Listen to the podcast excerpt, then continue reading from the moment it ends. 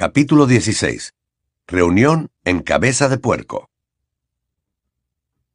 Hermione no volvió a mencionar su idea de que Harry les enseñara defensa contra las artes oscuras hasta al cabo de dos semanas. Harry, quien no estaba seguro de que las palabras que tenía grabadas en el dorso de la mano llegaran a desaparecer del todo, ya había terminado los castigos con la profesora Umbridge. Ron había asistido a cuatro entrenamientos de Quidditch más, y en los dos últimos no le habían gritado. Y los tres amigos habían conseguido hacer desaparecer sus ratones en la clase de transformaciones. Es más, Hermione había progresado y había hecho desaparecer gatitos. Antes de que volvieran a abordar el tema durante una desapacible y tempestuosa tarde de finales de septiembre, cuando estaban sentados en la biblioteca buscando ingredientes de pociones para un trabajo que les había encargado Snape. Harry, Dijo de pronto Hermione. ¿has vuelto a pensar en la asignatura de defensa contra las artes oscuras? Pues claro, repuso Harry malhumorado. ¿Cómo vamos a olvidarla con la arpía que tenemos de profesora? Me refería a la idea que tuvimos Ron y yo. Ron, alarmado, le dirigió una mirada amenazadora a Hermione, quien frunció el entrecejo y rectificó. De acuerdo, de acuerdo. A la idea que tuve yo de que nos dieras clases tú. Harry no contestó enseguida. Fingió que leía detenidamente una página de antídotos asiáticos, porque no quería decir lo que estaba pensando. Lo cierto era que durante aquellas dos semanas había reflexionado mucho sobre aquel tema. A veces le parecía una idea descabellada, como se lo había parecido la noche que Hermione se la propuso. Pero otras se sorprendía a sí mismo pensando en los hechizos que más le habían servido en sus diversos enfrentamientos con mortífagos y criaturas tenebrosas. Y no solo eso, a veces se sorprendía a sí mismo planeando inconscientemente las clases. Bueno, dijo con lentitud, pues ya no podía continuar simulando que le interesaba muchísimo antídotos asiáticos. Sí, he pensado un poco. ¿Y? preguntó Hermione, esperanzada. No lo sé, empezó Harry para ganar tiempo. Luego levantó la cabeza y miró a Ron. A mí me pareció buena idea desde el principio, afirmó este, que parecía más dispuesto a participar en aquella conversación ahora que estaba seguro de que Harry no iba a ponerse a gritar otra vez. Harry, incómodo, cambió de postura en la silla. Ya les dije que gran parte de mi éxito se debió a la suerte. Sí, Harry, replicó Hermione suavemente. Pero de todos modos es inútil que finjas que no eres bueno en defensa contra las artes oscuras, porque lo eres. El año pasado fuiste el único estudiante que supo resistirse a la maldición Imperius. Sabes hacer aparecer un Patronus. Sabes hacer cosas que muchos magos adultos no saben. Víctor siempre decía, Ron giró la cabeza hacia ella, y lo hizo tan bruscamente que dio la impresión de que se había lastimado el cuello. Se lo frotó y dijo, Ah, sí. ¿Qué decía Vicky? ¡Oh, oh! replicó Hermione, con voz de aburrimiento. Decía que Harry sabía hacer cosas que ni siquiera él sabía hacer, y eso que estaba en el último año del Instituto Durmstrang. Ron miraba a Hermione con recelo. No seguirás en contacto con él, ¿verdad? ¿Qué hay de malo en eso? Repuso Hermione en tono cortante, aunque se había ruborizado un poco. Si quiero puedo tener un amigo por correspondencia. Eso no era lo único que él quería. Comentó Ron con aire acusador. Hermione movió negativamente la cabeza, exasperada, y sin hacer caso a Ron, que seguía mirándola fijamente, le dijo a Harry. Bueno, ¿qué dices? ¿Nos enseñarás? Está bien, pero solo a ti y a Ron, ¿no? Verás. comenzó Hermione con cierto nerviosismo. Bueno, ahora no vuelvas a subirte por las paredes, Harry, por favor. Pero creo que deberías enseñar a todo aquel que quiera aprender. Mira, estamos hablando de defendernos de Vo Voldemort. Y no seas ridículo, Ron. No sería justo que no ofreciéramos a los demás la posibilidad de aprender. Harry lo pensó un momento, y entonces respondió. Sí, pero dudo que haya alguien aparte de ustedes dos que esté interesado en que le dé clase. Recuerda que soy un chiflado. Creo que te sorprenderías de la cantidad de gente a la que le apetecería escuchar lo que tú tengas que decir. afirmó Hermione muy seria. Mira, Se inclinó hacia Harry. Ron, que todavía la miraba ceñudo, se inclinó también para enterarse. ¿recuerdas que el primer fin de semana de octubre tenemos la excursión a Hogsmeade? ¿Qué te parecería si le dijéramos a los que estén interesados que se reúnan con nosotros en el pueblo para que podamos discutirlo. ¿Por qué tenemos que hacerlo fuera del colegio? preguntó Ron. Porque no creo que Umbridge se pusiera muy contenta si descubriera lo que estamos tramando. Contestó Hermione y volvió al diagrama de la col masticadora china que estaba copiando. Harry estaba deseando que llegara el fin de semana para ir de excursión a Hogsmeade, aunque había una cosa que le preocupaba. Sirius había mantenido un silencio sepulcral desde el día que apareció en el fuego de la chimenea a principios de septiembre. Harry sabía que habían logrado que se enfadara al decirle que no querían que los acompañara, pero de vez en cuando todavía le preocupaba más que Sirius tirara las precauciones por la borda y decidiera presentarse. ¿Qué harían si un gran perro negro se les acercaba dando saltos por una calle de Hogsmeade, quizá ante las narices de Draco Malfoy? Tienes que comprender que le apetezca salir a darse un paseo, opinó Ron, cuando Harry compartió sus temores con él y con Hermione. Ten en cuenta que lleva más de dos años huyendo de la justicia, ¿no?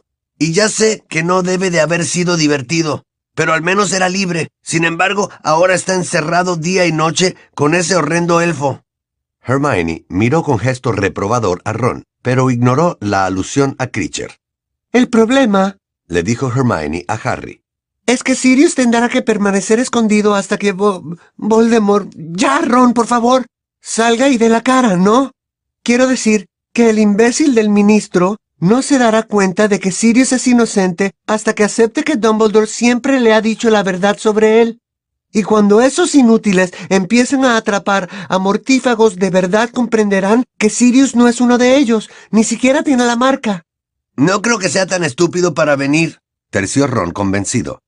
Dumbledore se enfadaría muchísimo si lo hiciera, y Sirius siempre hace caso a Dumbledore, aunque no le guste lo que le manda. Como Harry seguía preocupado, Hermione añadió. Ron y yo hemos estado sondeando a la gente que creíamos que querría aprender algo de defensa contra las artes oscuras, y hay un par de personas que parecen interesadas. Les hemos dicho que se reúnan con nosotros en Hogsmeade. Bien, contestó Harry vagamente, pues seguía pensando en Sirius. No te angusties, Harry, lo animó Hermione. Ya tienes bastantes problemas sin Sirius. Hermione tenía razón. Harry no conseguía llevar las tareas al día, aunque su situación había mejorado mucho porque ya no debía pasarse todas las tardes castigado con la profesora Umbridge. Ron, en cambio, iba más atrasado aún porque, además de entrenar dos veces por semana, tenía sus obligaciones de prefecto. Por su parte, Hermione, que tenía más asignaturas que ellos dos, no solo había terminado todas sus tareas, sino que también había encontrado tiempo para seguir tejiendo ropa para los elfos. Y Harry tenía que admitir que Hermione estaba mejorando. Ya casi siempre era posible distinguir los gorros de las medias. La mañana de la excursión a Hogsmeade amaneció despejada pero ventosa. Después de desayunar, formaron una fila delante de Filch, que comprobó que sus nombres aparecían en la larga lista de estudiantes que tenían permiso de sus padres o tutores para visitar el pueblo. Harry recordó con cierto remordimiento que, de no ser por Sirius, no habría podido hacer la excursión. Cuando Harry llegó frente a Filch, el conserje aspiró fuerte por la nariz, como si intentara detectar algún tufillo en Harry. Luego hizo un brusco movimiento con la cabeza y volvió a temblarle la parte inferior de los carrillos. Harry siguió adelante y salió a la escalera de piedra y a la fría y soleada mañana. Oye, ¿por qué te ha olfateado Filch? Le preguntó Ron cuando los tres echaron a andar a buen paso por el ancho camino hacia la verja. Supongo que quería comprobar si olía a bombas fétidas, contestó Harry con una risita. Se me olvidó contarles. Y les explicó lo que había sucedido segundos más tarde de haber enviado la carta a Sirius cuando Filch entró en la buhonera exigiéndole que le enseñara la misiva. A Harry le sorprendió un poco que Hermione considerara tan interesante su historia, mucho más, desde luego, de lo que a él mismo le parecía. Filch dijo que había recibido un chivatazo de que ibas a encargar bombas fétidas. Pero, ¿quién se lo dio? No lo sé, respondió Harry, encogiéndose de hombros. A lo mejor fue Malfoy. Seguramente creyó que sería divertido. Pasaron entre los altos pilares de piedra, coronados con sendos cerdos alados, y torcieron a la izquierda por la carretera que conducía al pueblo. El viento los despeinaba y el cabello les tapaba los ojos. Mal fui, dijo Hermione escéptica. Bueno, sí, a lo mejor fue él. Y siguió muy pensativa hasta que llegaron a las afueras de Hogsmeade. Bueno, ¿a dónde vamos? preguntó Harry. ¿A las tres escobas? No, no, repuso Hermione saliendo de su ensimismamiento. No, siempre estaba rotado y hay mucho ruido. He quedado con los otros en Cabeza de Puerco, ese otro pub, ya lo conocen, el que no está en la calle principal. Me parece que no es muy recomendable, pero los alumnos de Hogwarts no suelen ir allí, así que no creo que nos oiga nadie. Bajaron por la calle principal y pasaron por delante de la tienda de artículos de broma de Sonko, donde no les sorprendió nada ver a Fred, George y Lee Jordan. Luego dejaron atrás la oficina de correos, de donde salían búhos a intervalos regulares, y torcieron por una calle lateral al final de la cual había una pequeña posada. Un estropeado letrero de madera colgaba de un oxidado soporte que había sobre la puerta, con un dibujo de una cabeza de jabalí cortada que goteaba sangre sobre la tela blanca en la que estaba colocada. Cuando se acercaron a la puerta, el letrero chirrió agitado por el viento y los tres vacilaron un instante. Vamos, urgió Hermione un tanto nerviosa. Harry fue el primero en entrar. Aquel pub no se parecía en nada a las Tres Escobas, que era un local limpio y acogedor. Cabeza de Puerco consistía en una sola estancia, pequeña, lúgubre y sucísima, donde se notaba un fuerte olor a algo que podrían ser cabras. Las ventanas tenían tanta mugre incrustada que entraba muy poca luz del exterior. Por eso el local estaba iluminado con cabos de cera colocados sobre las vastas mesas de madera. A primera vista, el suelo parecía de tierra apisonada, pero cuando Harry caminó por él, se dio cuenta de que había piedra debajo de una capa de roña acumulada durante siglos. Harry recordaba que Hagrid había mencionado aquel pub en el primer año que estuvo en Hogwarts. Hay mucha gente rara en cabeza de puerco, dijo cuando les contó cómo le había ganado un huevo de dragón a un desconocido encapuchado que estaba allí. Entonces a Harry le había sorprendido que Hagrid no encontrara raro que un desconocido permaneciera todo el tiempo con la cara tapada. Pero en ese momento comprendió que permanecer con la cara tapada era algo normal en aquella taberna. En la barra había un individuo que llevaba la cabeza envuelta con grises y sucias vendas, aunque aún así se las ingeniaba para tragar vaso tras vaso de una sustancia humeante y abrasadora por una rendija que tenía a la altura de la boca. También había dos personas encapuchadas sentadas a una mesa, junto a una de las ventanas. Harry habría jurado que eran dementores, si no las hubiera oído hablar con un fuerte acento de Yorkshire. Y en un oscuro rincón, al lado de la chimenea estaba sentada una bruja con un grueso velo negro que le llegaba hasta los pies. Lo único que se destacaba bajo el velo era la punta de la nariz, un poco prominente. No sé qué decirte, Hermione, murmuró Harry mientras avanzaban hacia la barra y miraba con desconfianza a la bruja tapada con el grueso velo. ¿No se te ha ocurrido pensar que la profesora Umbridge podría estar debajo de eso? Hermione echó una ojeada a la bruja, evaluándola. Umbridge es más baja que esa mujer, comentó en voz baja. Además, aunque ella entrara aquí, no podría hacer nada para interferir en nuestro proyecto, Harry, porque he revisado minuciosamente las normas del colegio. Estamos dentro de los límites establecidos. Hasta le pregunté al profesor Flitwick si a los alumnos les está permitido entrar en cabeza de puerco, y me dijo que sí, aunque me aconsejó que lleváramos nuestros propios vasos y he comprobado todo lo que se me ha ocurrido sobre grupos de estudio y trabajo y son legales. Lo único que no tenemos que hacer es pregonar lo que estamos haciendo. Claro, dijo Harry con aspereza, sobre todo dado que lo que estamos organizando no es precisamente un grupo de estudio, ¿verdad? El camarero salió de la trastienda y se les acercó con sigilo. Era un anciano de aspecto gruñón, con barba y una mata de largo cabello gris. Era alto y delgado, y a Harry su cara le resultó vagamente familiar. ¿Qué quieren? gruñó. Tres cervezas de mantequilla, contestó Hermione. El camarero metió una mano bajo la barra y sacó tres botellas sucias y cubiertas de polvo que colocó con brusquedad sobre la barra. Seis sickles, dijo. Pago yo, se apresuró a decir Harry, y le entregó las monedas de plata. El camarero recorrió a Harry de arriba a abajo con la mirada, y sus ojos se detuvieron un momento en su cicatriz. Luego se dio la vuelta y depositó las monedas de Harry en una vieja caja registradora de madera cuyo cajón se abrió automáticamente para recibirlas. Harry, Ron y Hermione fueron hacia la mesa más apartada de la barra y se sentaron observando a su alrededor. El individuo, de los sucios y grises vendajes, dio unos golpes en la barra con los nudillos, y el camarero le sirvió otro vaso lleno de aquella bebida humeante. ¿Saben qué? murmuró Ron, mirando hacia la barra con entusiasmo. Aquí podríamos pedir lo que quisiéramos. Apuesto algo a que ese tipo nos serviría cualquier cosa. Seguro que le importa un rábano. Siempre he querido probar el whisky de fuego. Ron, ahora eres prefecto. Lo regañó Hermione. Ah, sí. exclamó Ron, y la sonrisa se le borró de los labios. Bueno, ¿quién dijiste que iba a venir? le preguntó Harry a su amiga, arrancando el oxidado tapón de su cerveza de mantequilla y dando un sorbo. Solo un par de personas, repitió Hermione. Consultó su reloj y miró nerviosa hacia la puerta. Ya deberían estar aquí. Estoy segura de que saben el camino. Oh, miren, deben de ser ellos. La puerta del pub se había abierto. Un ancho haz de luz, en el que bailaban motas de polvo, dividió el local en dos durante un instante y luego desapareció, pues lo ocultaba la multitud que desfilaba por la puerta.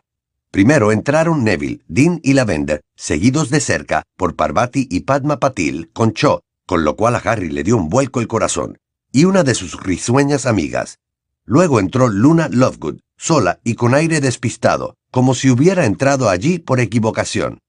A continuación, aparecieron Katie Bell, Alicia Spinett y Angelina Johnson, Colin y Dennis Creevy, Ernie Macmillan, Justin Finch Fletchley, Hannah Abbott y una chica de Hufflepuff con una larga trenza cuyo nombre Harry no sabía, tres chicos de Ravenclaw, que, si no se equivocaba, se llamaban Anthony Goldstein, Michael Corner y Derry Boot. Ginny, seguida por un chico alto y delgado, rubio y con la nariz respingona, a quien Harry creyó reconocer como miembro del equipo de Quidditch de Hufflepuff, y cerrando la marcha, Fred y George Weasley, con su amigo Lee Jordan, los tres con enormes bolsas de papel llenas de artículos de Sonco. ¿Un par de personas? dijo Harry con voz quebrada. Un par de personas. Bueno, verás, la idea ha tenido mucho éxito comentó Hermione alegremente. Ron, ¿quieres traer unas cuantas sillas más? El camarero, que estaba secando un vaso con un trapo tan sucio que parecía que no lo hubieran lavado nunca, se quedó paralizado. Seguramente en la vida había visto su bar tan lleno. Hola, saludó Fred. Fue el primero en llegar a la barra, y se puso a contar con rapidez a sus acompañantes. ¿Puede ponernos veinticinco cervezas de mantequilla, por favor? El camarero lo fulminó un instante con la mirada. Luego, de mala gana, dejó el trapo, como si lo hubieran interrumpido cuando hacía algo importantísimo, y empezó a sacar polvorientas botellas de cerveza de mantequilla de debajo de la barra. ¡Salud! exclamó Fred mientras las repartía. Suelten el dinero. Yo no tengo suficiente oro para pagar todo esto. Harry, que no salía de su asombro, contemplaba a los numerosos y ruidosos estudiantes que tomaban sus cervezas y hurgaban en los bolsillos de sus túnicas buscando monedas. No podía imaginar a qué había ido allí toda aquella gente, hasta que se le ocurrió, horrorizado, que a lo mejor esperaban oír alguna especie de discurso. Se dio la vuelta hacia Hermione y, en voz baja, le susurró. ¿Qué les has dicho? ¿Qué esperan? Ya te lo he explicado. Solo quieren oír lo que tengas que decir, contestó Hermione con voz tranquilizadora, sin embargo, Harry seguía mirándola tan enfadado que rápidamente añadió. Pero no tienes que hacer nada todavía. Primero hablaré yo. Hola, Harry, dijo Neville sonriendo, y se sentó frente a él. Harry intentó devolverle la sonrisa, pero no dijo nada, pues tenía la boca extremadamente seca. Cho se había limitado a sonreírle y se había sentado a la derecha de Ron. Su amiga, que tenía el cabello rizado y de un tono rubio rojizo, no sonrió, sino que lanzó a Harry una mirada de desconfianza, con la que dejó muy claro que, de haber podido elegir, ella jamás habría acudido a aquella reunión. Los recién llegados fueron sentándose en grupos de dos y de tres alrededor de Harry, Ron y Hermione. Algunos parecían muy emocionados, otros curiosos. Luna Lovegood miraba en torno con ojos soñadores. Cuando todos tuvieron su silla, fue cesando el parloteo. Todos miraban a Harry. Este... Empezó Hermione, hablando en voz más alta de lo habitual debido al nerviosismo. Este... eh, bueno, hola. Los asistentes giraron la cabeza hacia ella, aunque de vez en cuando las miradas seguían desviándose hacia Harry. Bueno, este... Ya saben por qué hemos venido aquí. Verán, nuestro amigo Harry tuvo la idea... Es decir, Harry le había lanzado una mirada furibunda. yo tuve la idea de que sería conveniente que la gente que quisiera estudiar defensa contra las artes oscuras, o sea, estudiar de verdad, ya saben, y no esas tonterías que nos hace leer la profesora Umbridge. De repente la voz de Hermione se volvió mucho más potente y segura. Porque a eso no se le puede llamar defensa contra las artes oscuras. ¡Eso! ¡Eso! dijo Anthony Goldstein, y su comentario animó a Hermione. Bueno, creí que estaría bien que nosotros tomáramos cartas en el asunto. Hizo una pausa, miró de reojo a Harry y prosiguió. Y con eso quiero decir, aprender a defendernos como es debido, no solo en teoría, sino poniendo en práctica los hechizos. Pero supongo que también querrás aprobar el timo de defensa contra las artes oscuras, ¿no? La interrumpió Michael Corner. Por supuesto. Pero también quiero estar debidamente entrenada en defensa porque... porque... Inspiró hondo y terminó la frase. porque Lord Voldemort ha vuelto. La reacción de su público fue inmediata y predecible. La amiga de Cho soltó un grito y derramó un chorro de cerveza de mantequilla. Terry Boot dio una especie de respingo involuntario. Padma Patil se estremeció y Neville soltó un extraño chillido que consiguió transformar en una tos. Todos, sin embargo, miraban fijamente, casi con avidez, a Harry, Bueno, pues, ese es el plan. concluyó Hermione. Si quieren unirse a nosotros, tenemos que decidir dónde vamos a... ¿Qué pruebas tienen de que quien ustedes saben ha regresado? Preguntó el jugador rubio de Hufflepuff, con tono bastante agresivo. Bueno, Dumbledore lo cree. Empezó a decir Hermione. ¿Querrás decir que Dumbledore le cree a él? Aclaró el muchacho rubio, señalando a Harry con la cabeza. ¿Cómo te llamas? Le preguntó Ron con brusquedad. Zacarías Smith. Contestó él. Y creo que tenemos derecho a saber qué es exactamente lo que les permite afirmar que quien tú sabes ha regresado. Mira, Intervino Hermione con rapidez. ese no es el tema de esta reunión. Déjalo, Hermione, dijo Harry, que acababa de comprender por qué había acudido tanta gente a la convocatoria. Pensó que Hermione debería haberlo previsto. Algunos de sus compañeros, quizá incluso la mayoría, habían ido a cabeza de puerco con la esperanza de oír la historia de Harry contada por su protagonista. ¿Quieres saber qué es exactamente lo que me permite afirmar que quien tú sabes ha regresado? preguntó mirando a los ojos a Zacarías. Yo lo vi. El año pasado, Dumbledore le contó al colegio en pleno lo que había ocurrido, pero si tú no lo creíste, no me creerás a mí, y no pienso malgastar una tarde intentando convencer a nadie. El grupo, en su totalidad, había contenido la respiración mientras Harry hablaba, y él tuvo la impresión de que hasta el camarero, que seguía secando el mismo vaso con el trapo mugriento y lo ensuciaba aún más, lo escuchaba. A continuación, Zacarías dijo desdeñosamente, Lo único que nos contó Dumbledore el año pasado fue que quien tú sabes había matado a Cedric Diggory y que tú habías llevado el cadáver a Hogwarts. No nos contó los detalles ni nos dijo cómo habían matado a Diggory, y creo que a todos nos gustaría saber. Si has venido a oír un relato detallado de cómo mata Voldemort, no puedo ayudarte, lo interrumpió Harry. Su genio, que últimamente estaba siempre a flor de piel, volvía a descontrolarse. No apartó los ojos del agresivo rostro de Zacarías Smith, y estaba decidido a no mirar a Cho. No voy a hablar de Cedric Diggory, ¿de acuerdo? De modo que si es a eso a lo que has venido aquí, ya puedes irte. Y entonces lanzó una airada mirada a Hermione. Ella tenía la culpa de aquella situación. Ella había decidido exhibirlo como si fuera un monstruo de feria, y por eso todos habían ido a comprobar lo descabellada que era su historia. Pero ninguno de sus compañeros se levantó de la silla, ni siquiera Zacarías Smith, aunque siguió contemplando a Harry. Bueno, Saltó Hermione con voz chillona. bueno, como iba diciendo, Si quieren aprender defensa, tenemos que decidir cómo vamos a hacerlo, con qué frecuencia vamos a reunirnos y dónde vamos a...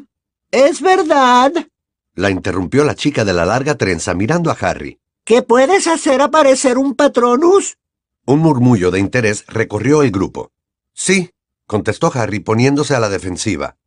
¿Un patronus corpóreo? Esa frase le sonaba de algo a Harry. Oye, ¿tú conoces a la señora Bones? le preguntó. Es mi tía. Dijo la chica sonriendo. Me llamo Susan Bones. Me contó lo de la vista. Bueno, ¿es verdad o no? ¿Sabes hacer aparecer un patronus con forma de ciervo? Sí, ¡Caramba, Harry! exclamó Lee, que parecía muy impresionado. No lo sabía. Mi madre hizo prometer a Ron que no lo contaría. Intervino Fred, dirigiéndole una sonrisa a Harry. Dijo que ya atraías suficiente atención. Pues está en lo cierto, murmuró Harry, y un par de personas rieron. La bruja del velo negro, que estaba sentada sola en un rincón, se movió un poco en la silla. ¿Y mataste un basilisco con esa espada que hay en la oficina de Dumbledore? Inquirió Terry Boot. Eso fue lo que me dijo uno de los retratos de la pared cuando estuve allí el año pasado. Pues sí, es verdad, admitió Harry. Justin Finch Fletchley soltó un silbido. Los hermanos Creevy se miraron atemorizados, y Lavender Brown exclamó ¡Caramba! en voz baja. A Harry empezaron a entrarle calores. Seguía empeñado en mirar a cualquier sitio menos a Cho. Y en primero, Dijo Neville, dirigiéndose al grupo. salvó la piedra filológica. Filosofal. Lo corrigió Hermione. Eso, sí, de quien ustedes saben. Concluyó Neville. Hannah Abbott tenía los ojos redondos como galeones. Por no mencionar... Intervino Cho, y a Harry se le desviaron los ojos hacia ella, que lo miraba sonriente, y volvió a darle un vuelco al corazón. Las pruebas que tuvo que superar en el torneo de los tres magos el año pasado. Se enfrentó a dragones, a la gente del agua, a las acromántulas y a todo tipo de cosas. Los impresionados asistentes emitieron un murmullo de aprobación que recorrió la mesa. Harry se moría de vergüenza e intentaba controlar la expresión de su rostro para que no pareciera que estaba demasiado satisfecho de sí mismo. El hecho de que Cho acabara de elogiarlo hacía que le resultara mucho más difícil decir a sus compañeros lo que se había propuesto explicar. Miren, dijo sobreponiéndose, y todos callaron al instante. No, no quisiera pecar de falsa modestia, ni nada parecido, pero en todas esas ocasiones conté con ayuda. Con el dragón no. Saltó Michael Corner. Aquello fue un vuelo excepcional. Sí, bueno, cedió Harry, creyendo que sería una grosería no admitirlo. Y tampoco te ayudó nadie a librarte de los dementores este verano. Aportó Susan Bones. No, reconoció Harry. De acuerdo, ya sé que algunas cosas las conseguí sin ayuda, pero lo que intento hacerles entender es, ¿Intentas escabullirte y no enseñarnos a hacer nada de eso? sugirió Zacarías Smith. Oye, tú, Dijo Ron en voz alta antes de que Harry pudiera contestar. ¿por qué no cierras el pico? Ron, que estaba perdiendo la paciencia, miraba a Zacarías como si estuviera deseando pegarle un puñetazo. El chico se ruborizó y se defendió diciendo, Hemos venido aquí a aprender de él y ahora resulta que en realidad no puede hacer nada. Harry no ha dicho eso. Gruñó Fred. ¿Quieres que te limpiemos las orejas? Le preguntó George, sacando un largo instrumento metálico de aspecto mortífero de la bolsa de Sonco. O cualquier otra parte del cuerpo. De verdad, no tenemos manías. Añadió Fred. Sí. Bueno, Los interrumpió Hermione. siguiendo con lo que decíamos, lo que importa es... ¿Estamos de acuerdo en que queremos que Harry nos dé clases? Hubo un murmullo general de aprobación. Zacarías se cruzó de brazos y no dijo nada, aunque quizá fuera porque estaba demasiado ocupado vigilando el instrumento que Fred tenía en la mano. Muy bien. Dijo Hermione, que pareció aliviada al comprobar que al menos se habían puesto de acuerdo en algo. Entonces, la siguiente pregunta es, ¿con qué frecuencia queremos reunirnos? Creo que, como mínimo, deberíamos reunirnos una vez por semana. Un momento. Terció Angelina. Tenemos que asegurarnos de que esto no interferirá con nuestros entrenamientos de Quidditch. Eso, Coincidió Cho. ni con los nuestros. Ni con los nuestros, añadió Zacarías Smith. Estoy segura de que podremos encontrar una noche que le vaya bien a todo el mundo, afirmó Hermione, impacientándose un poco. Pero piensen que esto es muy importante. Estamos hablando de aprender solos a defendernos de Voldemort y de los mortífagos.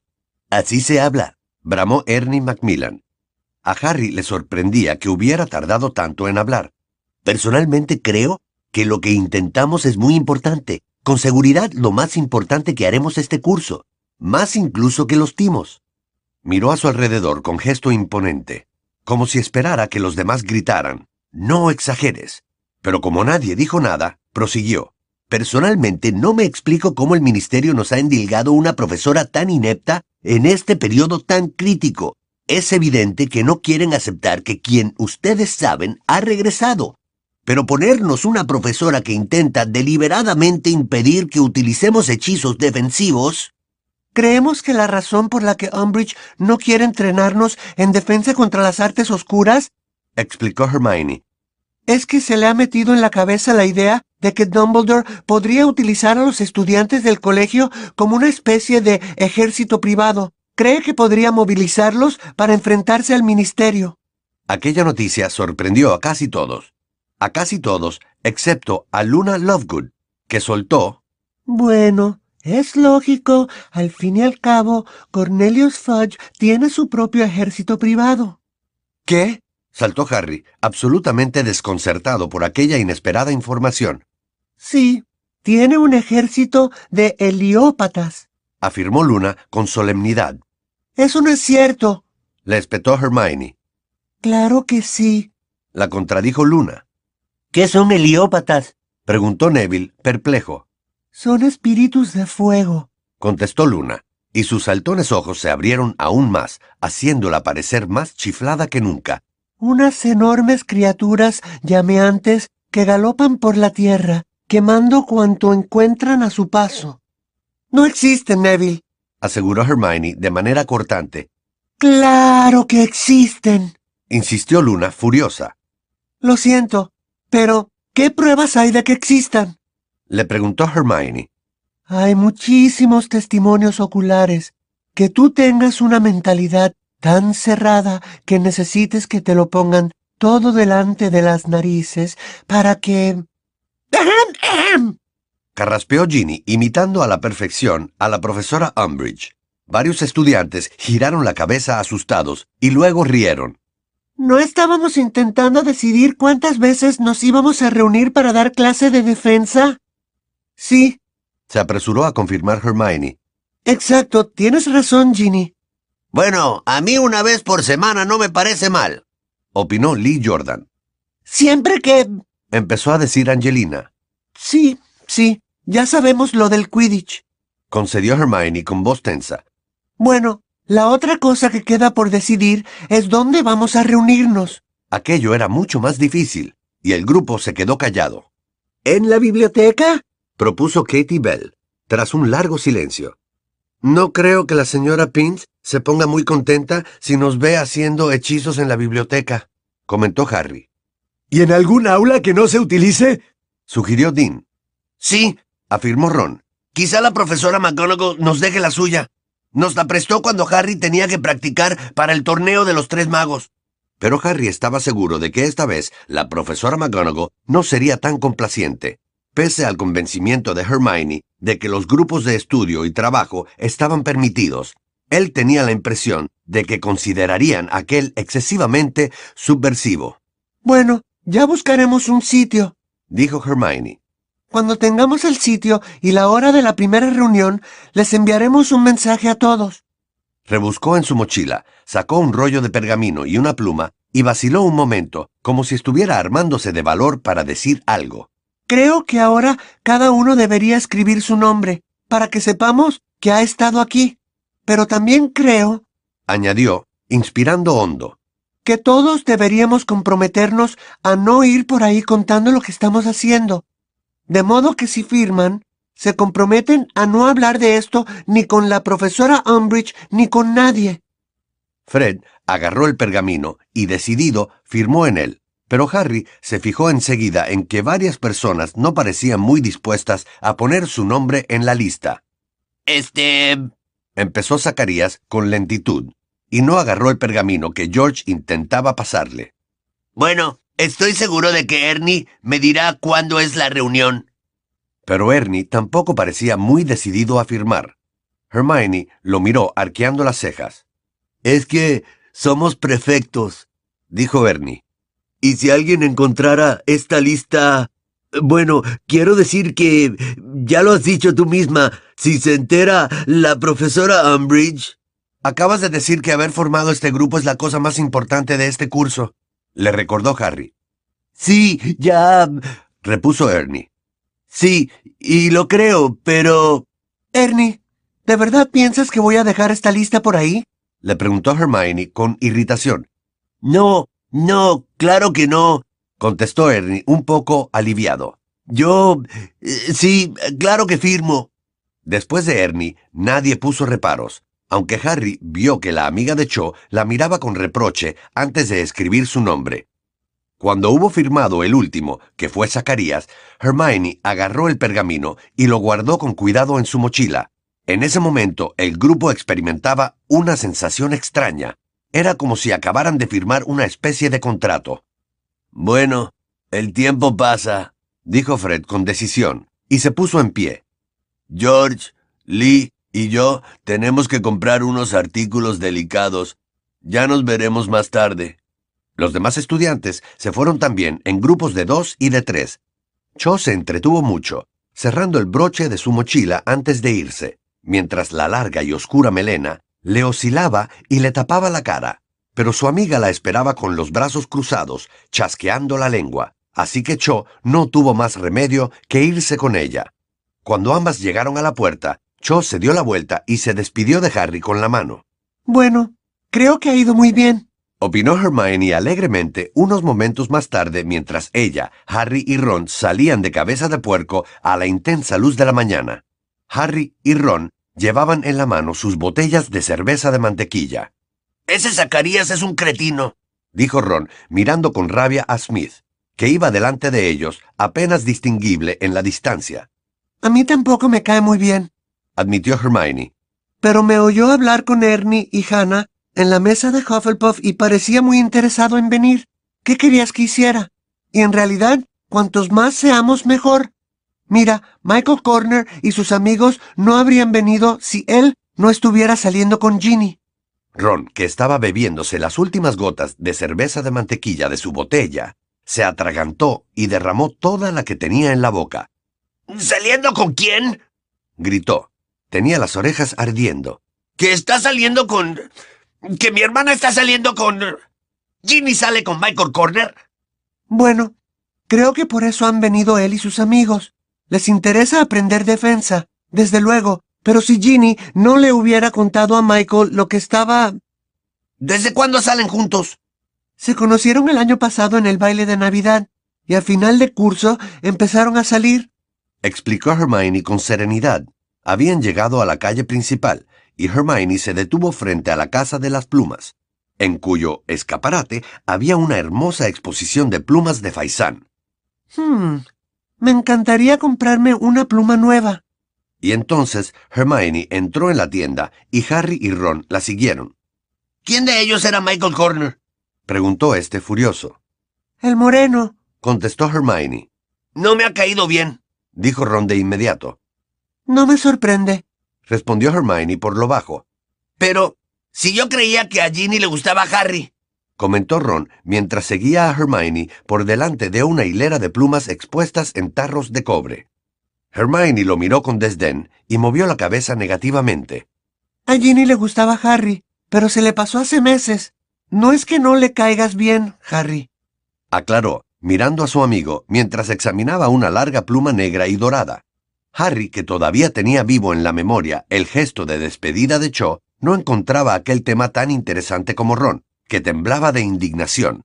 Pero la cuestión le hizo pensar en algo que hasta entonces había pasado por alto. ¿Por eso ahora me habla? Le preguntó a Hermione. Antes nunca abría la boca delante de mí. Exacto. Confirmó Hermione. Sí, creo que me quedaré esta. Fue al mostrador y pagó 15 sickles y dos canuts mientras Ron seguía respirando con agitación. Ron, Dijo Hermione con severidad, y se dio la vuelta y le dio un pisotón. por eso precisamente Ginny no te ha dicho que sale con Michael, porque sabía que te lo tomarías mal. Así que haz el favor de no insistir en el tema. ¿Qué quieres decir? ¿Quién se lo toma mal? Yo no voy a insistir en nada. Continuó mascullando Ron cuando salieron a la calle. Hermione miró a Harry y puso los ojos en blanco, y luego, en voz baja, mientras Ron seguía despotricando contra Michael Corner, dijo, Y hablando de Michael y Ginny, ¿qué tal Cho y tú? ¿Qué quieres decir? saltó Harry, que tuvo la sensación de que estaba lleno de agua hirviendo, la cara le ardía a pesar del frío. ¿Tan evidente era? Bueno, dijo Hermione sonriendo. no te ha quitado los ojos de encima, ¿no? Hasta entonces, Harry nunca se había fijado en lo bonito que era el pueblo de Hogsmeade.